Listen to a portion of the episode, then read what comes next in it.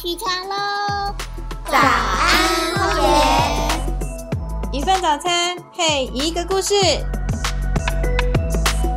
我们一起为地球发声，让更美的风景成为可能。大海也来自水滴，有我有你，You are the one。灿烂着我们唱，喂喂哦，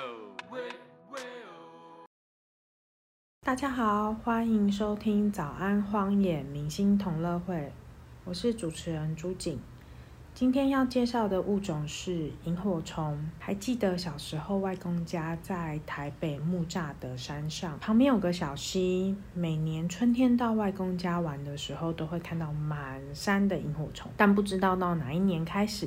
它的数量越来越少，后来已经看不到了。现在才知道，原来萤火虫它会离开不好的生态环境，一旦栖地被破坏了。它们就会消失的无影无踪。后来我发现，原来台湾各地开始渐渐的重视萤火虫的保育，而且也相当成功。今天很高兴邀请到大雄，大雄也是我们花莲分会的前会长，他要来跟我们聊聊萤火虫的一生以及保育计划的故事。大雄你好，哎，你好，各位听众，大家好。呃，我网络上啊查到萤火虫好像有嗯两千多种。对，那台湾的萤火虫是有几种？呃，台湾现在目前知道的五十六种，五十六种，但是最新的像陈灿荣老师，他调查有将近六十六十多种了、嗯嗯嗯，那在你不要看到这虽然是五十六种，但是以台湾这种地方来看，它的容它的呃这个这个数数量算是很多的，也一一一个地方。嗯，那在花莲呢，我们也调查过有二十三种，在鲤鱼潭、就一个鲤鱼潭哦，我们调查呃九十九年只一共嗯有发现有哎二十三种，你看看比例有多高？光一个地区就有二十三 种，一个鲤鱼潭哦，哇，小鸡吧。几乎已经是占台湾数量哎的一半啊三分，对啊，快三分之一半了一。对，嗯那像像萤火虫这这个生物啊，它是一年四季都会有的吗？哎、基本上是一年四季都有，因为它各各种萤火虫属还有它各种不同，所以它的繁衍繁殖时间不一样，嗯，所以一年四季都有。但是我们现在为什么都以三到五月为准？嗯，三到五月有一种萤火虫吸引属的，但那个叫黑刺萤，嗯，这黑刺萤呢，它很特别，它的发生率是它的发生量是很大，所以大家都在这时候来欣赏这个萤火虫，也是最佳的时机，也是最好看的时间。嗯，所以我们现在都以它做一个指标了。其实上冬天、夏天，你现在十一月、十二月就山窗萤出来了，对，它出来呢比黑刺萤呢还要亮。嗯，但问题是它顶多出来一只两只，你能看到三只以上，算是运气很好了。那萤火虫的种类，它们是会有那种群聚跟没非群聚的那对，个，看它的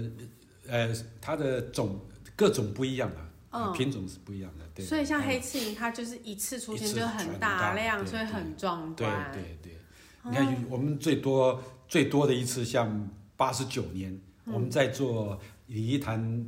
呃，那个萤火虫这个呃解说导览跟调查之前，那我们有一天晚上就到那边做一个萤火虫的呃鲤鱼潭的夜间观察。正好那时候我们坐在那边，太阳下山完以后，你看那萤火虫一只两只，哇，越来越多，越来满满的，多到你会想象不到的。我们坐在那里，那萤火虫就撞你头上，几乎要撞到你。嗯，这么多的萤火虫，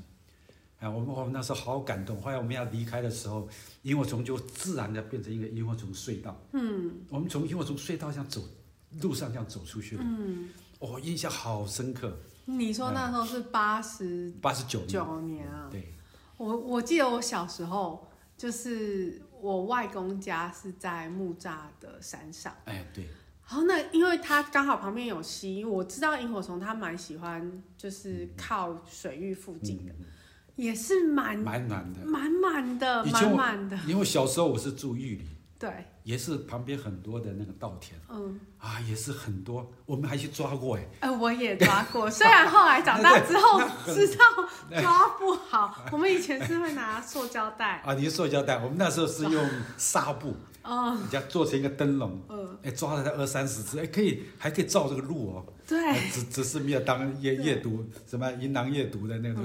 那时候很奢侈，因为数量很多。对现在对对知道就不敢抓。。现在因为当然整个稻田呃它的耕做法不同啊，有一些是喷洒农药啊等等，嗯而且它很多田埂啊等等都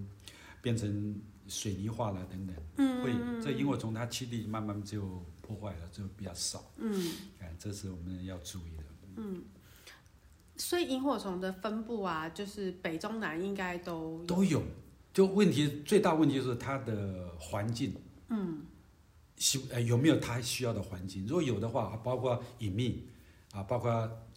有一点潮湿一点的，嗯，啊，包括它有它的食物链，它的瓜牛啊等等食物，嗯，再加上没有光害，嗯，它自然就会有萤火虫过来，嗯，只是量的多少的问题，嗯，对你刚刚讲到食物啊，我就想到，因为我自己查资料，嗯虽然他们的食物有一些像是节肢动物、瓜牛、蚯蚓，嗯然后这是属于陆生的幼虫它的食嗯物，那水生幼幼虫的食物就会是螺贝类。螺贝对对，那像外来种，那像外来种，如果他们遇到外来种那种呃，你所有的外头福寿螺，福寿螺还这有种非洲瓜牛，对这种啊怎么办？当然，这呃，基本上萤火虫它是吃素的啦，嗯，就吃肉的啦。呃，嗯吃了它嗯它咬不动哦。哎、它怎么样？它它本身那个两个大颚，它会注射那个消化酶。嗯。哎、注射完，注射在这体里面，它那个肉就会慢慢会变成异化。嗯。哎、它就可以用吸的。它基本上萤火虫、幼虫，它不是用吃的，嗯，不是用咬的，是用吸的。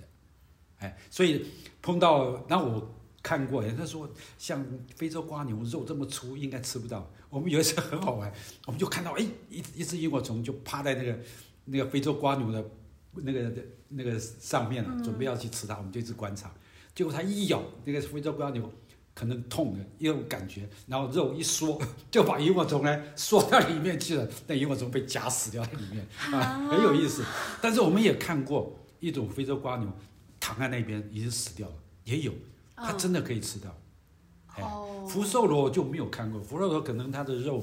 比那个非洲瓜牛还要粗一点，可能，对。哎，我福寿我没看过。那这些外来种会影响到就是萤火虫的生态它吗会会影响到啊。好比说福寿螺好了，它栖息地占了我们的螺贝的那个小的贝壳的那个栖地是重重叠的，嗯啊，但是它很强势，会把这些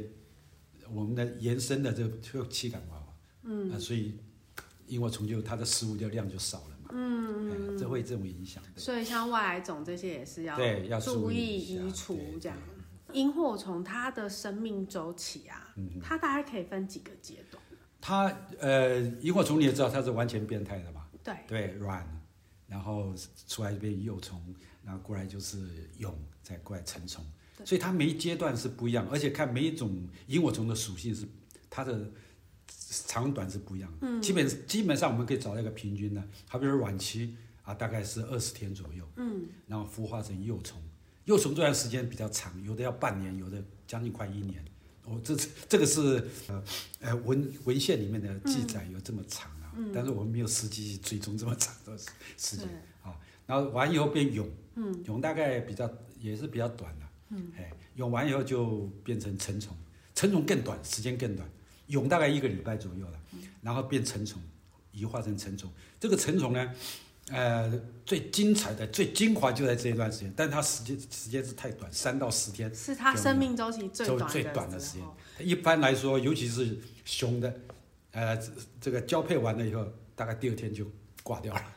啊，雌的它也要生蛋嘛，嗯它还要产卵嘛，所以它时间大概要十天左右，嗯哎，很有意思。对，因为你讲到这个，然后大家对萤火虫印象就是浪漫，因为它哎感觉就是它这一生中，它只为了那个短暂闪亮的呃时对刻呃哎对而生，然后它就这样子，就最是一精生华的就时间，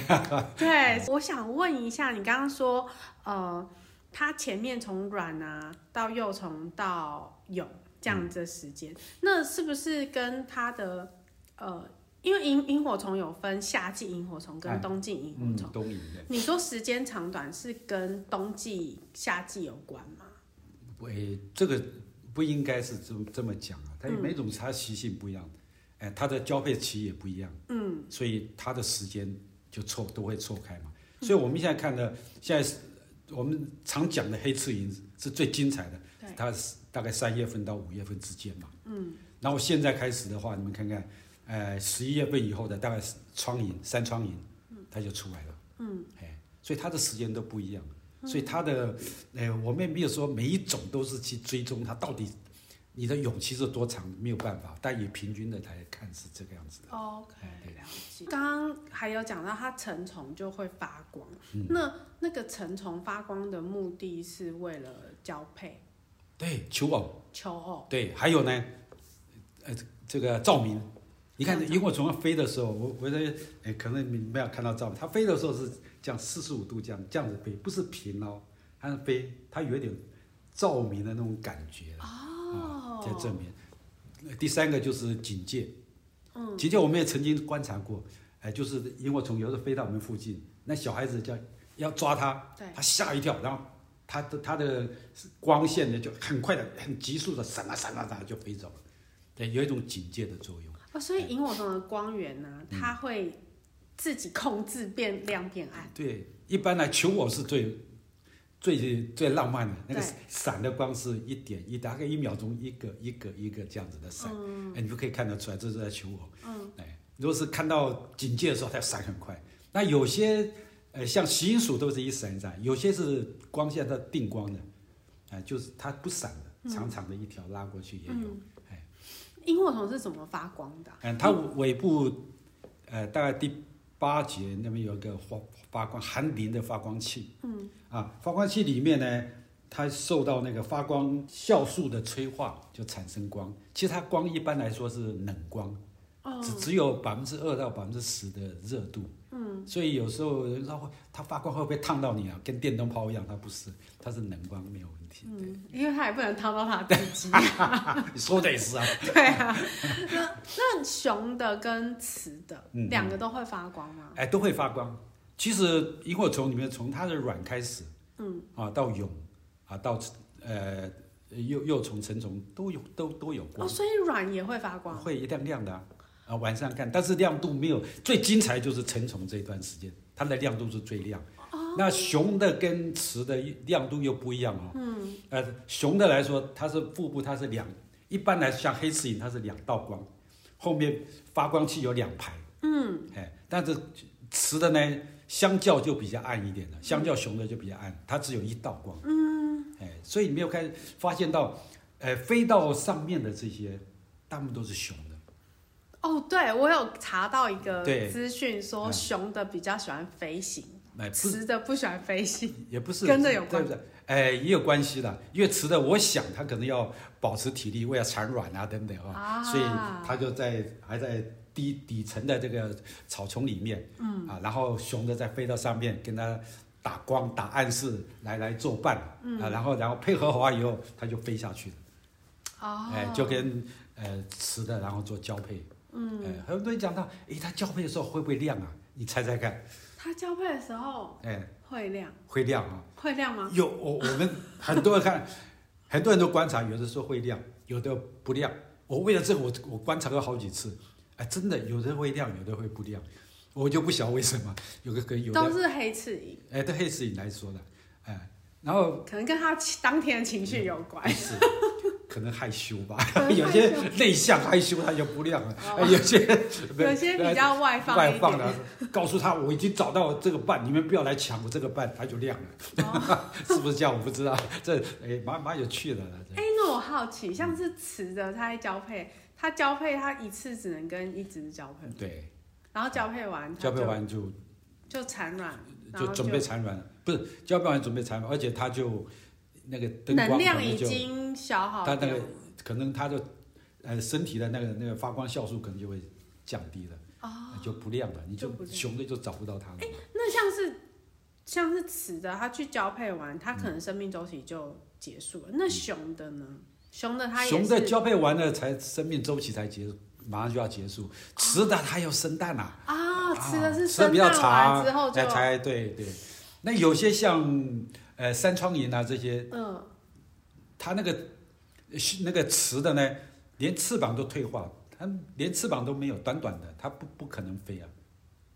哦，哎它就因为它就是它就在草丛里面，它对就对是对，等你，就是它会为发了亮。生蛋而已哎，，对，所以它不对，用它不飞一样，行，对就是等熊的来找。对，这我们也发现过，哎，在那边，哎，很有意思。哎，对，很有趣对耶。对了解之后啊，那萤火虫它有什么样的天敌吗？哦，它天敌蛮多的啦，好比说，哎，蜘蛛是最多的。嗯，蜘蛛常常你看在萤火虫出没的时候，很多蜘蜘蛛网在那边，那萤火虫一不小心一飞，咕就粘到上头了。嗯，然后我们还亲自看过，然后，哎，那个蜘蛛马上就过去，用吐司把它打包包一圈，嗯，啊，然后它就它被就嗯困到这个蜘蛛网里面，但是它还会闪光哦，哎， 就我觉得很它奇怪在，威吓哎对对它对，但是没有用。这好像很有意思啊！这蜘蛛是这个，还有呃食虫春象，那春象也会吃，还有呃攀木蜥蜴我看过，嗯，还有更好笑的青蛙也吃，啊、我看到那个呃莫氏树蛙，嗯，都吃到，那时候看它肚子为什么看到？它肚子里面还有荧光，微微的亮光在那边。我们说哇，这个吃到萤火虫在肚子里面，然后它在肚子里面发亮， 喉咙这里啊还没到底下，喉咙这里，哎呦，好好笑。天哪，好这有所以趣嗯大哦！自然观察很有趣的，对不对？那幼虫呢？幼虫的天敌是不是有那个水水生的就很多啊，水菜也会吃它，水菜也会哎吃它？还有呃青蛙啦等等，水在里面青蛙也会吃它，是不是水生的幼的天敌比较多？都差不多？都差不多。对对，但最大的天敌是谁啊？你知不知道？人类对，没错， 啊， 什么东西都是人类，人类这个呃老大这个物种的老大自居啊，也是啊，因为我会有光害的破坏啊对对。哎小时候不懂事对去抓它啊，为为了要看萤火虫啊，这个开一条马路，哦，很多是这样啊，为了为方了要便看萤火呃虫开一就条马就路，就是把那个马路大概拖弄平开一开，无形中就影响到他的生活栖地嘛。嗯，还有的对，又为了看萤火虫，拿着拿着手电筒去照它，光害也是有关害。但花莲倒还蛮好的，像每年的呃萤火虫季啊，居民都很配合，嗯、它自动的会把它的家里的电灯啊，做一个那个黑黑的布把它罩起来，嗯，防止那个太跟光光线呃太亮的话，影响到萤火虫的呃求偶交配。还有路灯，你会不会看到到礼仪堂？你看，它路灯都有前面都有一个罩子，嗯，哎，它只只那个灯光只是向下照，不向旁边照，嗯，哎，它这这个做的都相当好，嗯、哎，对萤火虫的这种保育啊做得很好。讲到这一块保育，嗯那保育目前台湾有保育哪几种萤火虫？其实没有特定的、嗯，你你这个栖你要保育，一定要把栖地做好嘛，对，这栖地好的话，任何种属的萤火虫，它都可以去居住在这里来。你不能说我今天跑一黑刺蚁，其他这个萤火虫你不要进来，不可能嘛。啊，都会在这里面，只是它时间呃繁殖时间不同，出现的不同嘛。嗯，对。那我们现在当然可以讲，它以大概目前来做，大概以黑刺蚁为主了。嗯，对，三到五页那个黑刺蚁，那个对大大宗嘛，而且大家都会来，来来来做观察啦等等，呃大家都以它为准比较多了。对，那像保育啊，嗯除了你刚刚讲到的光害啊，然后呃还有人为的不要破坏啊、潮湿啊，嗯它还有什么样？因为我知道萤火虫它好像对它的生生长的环境啊嗯严严格的，这萤火虫可以说一个环境的指标。嗯，你看有萤火虫的地方，这个区地绝对是很很干很净自然，很很自很然很。少人为破坏的。嗯，它像目前就是好比说以前我们道路旁边这个草，那一割都找人家来割，割完了两三个月又一个月了又长长了，就不停的割。那现在怎么办？撒除草剂。哦对，一弄半个月可以不要不要去整理啊，不要去不要去割了，省事。但是问题就出来了，对，它你会除草剂知道，对，整个就影响到那个萤火虫的栖地嘛。嗯，现在还好了，现在有政府明文规定了，现在不准像道路旁边的草一定要用除呃割草机割，不能用除草剂。嗯、还有很多地方像校学校校园附近等等都有这种规定。就是政府也要配合一些政策，人呐、还要注意这方面的嗯对事情，像才有办法好好的对，像在我们们做最多的哎就是李一谈的解说导览，嗯，尤其在萤火虫季的时候，嗯，像我们做这个时候，事先我们都有训练一些解说员，嗯，那不但不是只有荒野人哦，嗯，那其他的民众要参加的，都我们都有经过训练完了以后，再做导览，嗯，啊，这样游客来了，我们二十个一组，二十个一组或十几个一组，就带他们先做一些萤火虫的看板的介绍，完了以后就到里面欣赏萤火虫，嗯，啊，中间过程也讲到，呃，萤火虫的一些生态，包括我们如何去保育。啊，如何以正确的方式来来做赏樱的动作？嗯哎，这种很好的一个一个先导，啊总比在上课听那个教科讲了半天对的啊好多了。对啊实地在现场来看，啊，他们感动，而且印象非常深刻。嗯，我觉得这个是相当好。我们也曾在呃八十九年一直到九十二年这段时间，都跟县政府还有纵管花东纵管处还有林务局等都有合作，啊，做了很多很多的这种呃活动了，赏樱的活动、跟呃一些解说导览这样子。那我们民众要在哪一些管道？假如他今天要来花莲鲤鱼潭那里赏樱，我们要利用哪一些管道才可以知道这个报名哦的资，讯？这个太多了，这资讯太多。哎，是这样啊，现在大概我们现在就去看萤火虫有，但是顶多一只两只，说说不定你会共估看不到。那什么时候就刚刚讲的黑翅萤那个繁殖期，就是三到五月份。这时候我们你打像你上网打鲤鱼潭，哎，它就有，哎，对没有？哎，萤火虫季几点到几点，到哪边报道？哎，有哪？哎，要注意哪些事项都在这里面，还有一些民宿的，它本身也有。哦，哎民宿自己就可每以次他自己看，你你凑合五六三四一个家庭，他也可以带进去。哦，哎，这真的是全民运另动，外呢，我觉得这很好，发现这很好。比如说啊、你不是我们所谓正规的导览的，你人不准进来，不是他任何都可以。嗯啊、但是你有正确观念，像我们民宿，他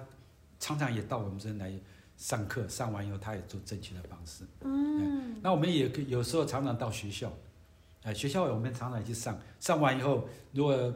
呃老师比较用心的，他会安排到晚上，跟家长带着小孩，包括我们的荒野解说员带到现场做一个呃观赏欣赏，呃，这这是很好，那我觉得建立民众啊自己有这个正确的心态很重哎很要。重要。那萤火虫比较活跃的时间会在哦，只要太阳一下山，天一黑开始开始火药，因为他要，因为萤火虫攻的就开始了，啊他要去抢 抢了这个女朋友啊，所以他每一个都飞出来，越来越多，越来越多，一直到大概八点左右，八九点，嗯，哎、九点以后就慢慢就少了，嗯，所以刚到十一点那更更少了，其就实已经真的都已对经办有完一些正事了，不有些萤火虫是夜猫子啊，还是会浮出来，比 较比较那个对，比较笨的啦，哎找不到。哦慢半拍，对，慢慢找不到女朋友，还继续 找，还在女找女朋友都要休息了， 对，女朋友都被女人朋家友都抢抢走了抢走了，你还在找？我们刚刚讲到，就是如果今天呢、没有参加这些解说导览啊，哎嗯然后可能他是在外县市啊，如果民众自己要去的话，要注意哪一些设备，嗯然后要如何赏萤才是正确的观念。基本上如果能联络到有有那个导览解说的，像荒野保护学都有，每年这一段时间每一个点哪边有是最好，因为它比较正确的方式带你去。啊，如果你为为自己去也可以，但是你要记得几个啊，我讲了三不政策，不吵就是生害，就不要大声嚷嚷的，会影响到他。第二个呢，不抓就是伤害；第四个，不照就是光害。这最基本的三不政策要做好。那对于你自己来说呢？当然，我希望你们看的时候尽量穿，不要穿拖鞋。嗯。啊，你要穿鞋子能够把脚包起来的，因为你知道那地方草丛很多，有草丛的地方可能就有蛇啊等等，啊，这要特别注意。最好是穿长袖长裤，然后还有就是，那你赏萤的时候，那灯，呃，那个呃区域都比较暗嘛，往往都会带手电筒。我希望大家尽可能是不要带。呃然后我们在荒野出去也知道，你当眼睛亮的地方一到暗的地方，你会失眠，就会看不到。但是你过一阵子，你会发现到，慢慢慢慢你就看得很清楚，路都看得很清楚。嗯，啊，希望尽可能啦。啊，如果你真的要用手电筒，那不妨就前面那个包一个红色的那个、那个罩那个塑胶纸，啊，然后罩住，让光线不会太强。啊，这样还有最重要就是很多人到那地方可能会准备一些防蚊液啊等等啊，被虫咬到啊这样。然后当然没有办法，你如果你过敏或怎么样，带是无所谓，但是尽量不要。我发现到有没有有很多手上擦了，全身都擦了很多乳液啊，或者擦很多防蚊液那种味道出来，你会看到萤火虫就会在它旁边都能够退退到很远的地方，会有影响。哦，气味哎，啊，气味道，对对对，啊，这我还真的不知在道我欸，们常常常 常观察会因，为女生会擦香哎，水，对呀、所以要去野外就是尽量都不要有味对道。还有就讲到，呃，带着小孩去等等，都很好奇，包括成人都很好奇嘛，都觉得这个萤火虫到底怎么会怎么会发亮啊？嗯，对，这好奇心呢、啊。像我像我去当导览解说的时候，我常常会在他们没有来之前，我会抓一两只放到透明的玻璃罐里面，嗯，啊，放在那边，嗯，如果看他们要抓什么，没关系，这边有就给他看，嗯，然后会跟他讲我是怎么抓的，然后我们事后我们会放掉，会跟他说明。啊，然后他看哦，萤火虫原来是这个样子的，发光，公的母的很清楚。那当然，现在后来就发现到，呃，还是不要做这种错误的示范。那时候因为我本身也喜欢照相，照了很多萤火虫，我都会把萤火虫洗一张三乘五的小张的，后面会说明一下萤火虫的一生生态，简单的写那边。如果他抓着，我就把相片送给他，小朋友不要抓了，你看看这个好，让他很高兴。哎，那时候每年我都会洗个一百多张，然后送给大家。我觉得真的是看看，对，真的比动手还对好。重要。当然，你要你要永续，每年都看到这么多的，当然大大家一对起啊，来。大家要负这个好责好任保对护当他然们。透过今天的节目，希望萤火虫保育的观念能够深植人心，不但能够使萤火虫保育工作事半功倍，那我希望更能够让萤火虫为保育的起点，民众能够更关心我们周边的环境及生态，这样在大自然中我们可以看到更多更多样的野生动植物，也能够提升大家的自然保护意识。今天我们很谢谢大雄，好，谢谢你们啊好，各位观众，也谢谢你们。好，我们下次见。拼命收入在画面，采取行动，也宁愿失去机会。我们一起为地球发声，让更美的风景成为可能。大海也来自水滴，有我有你，You are the one。灿烂着我们唱，喂喂哦，喂喂哦。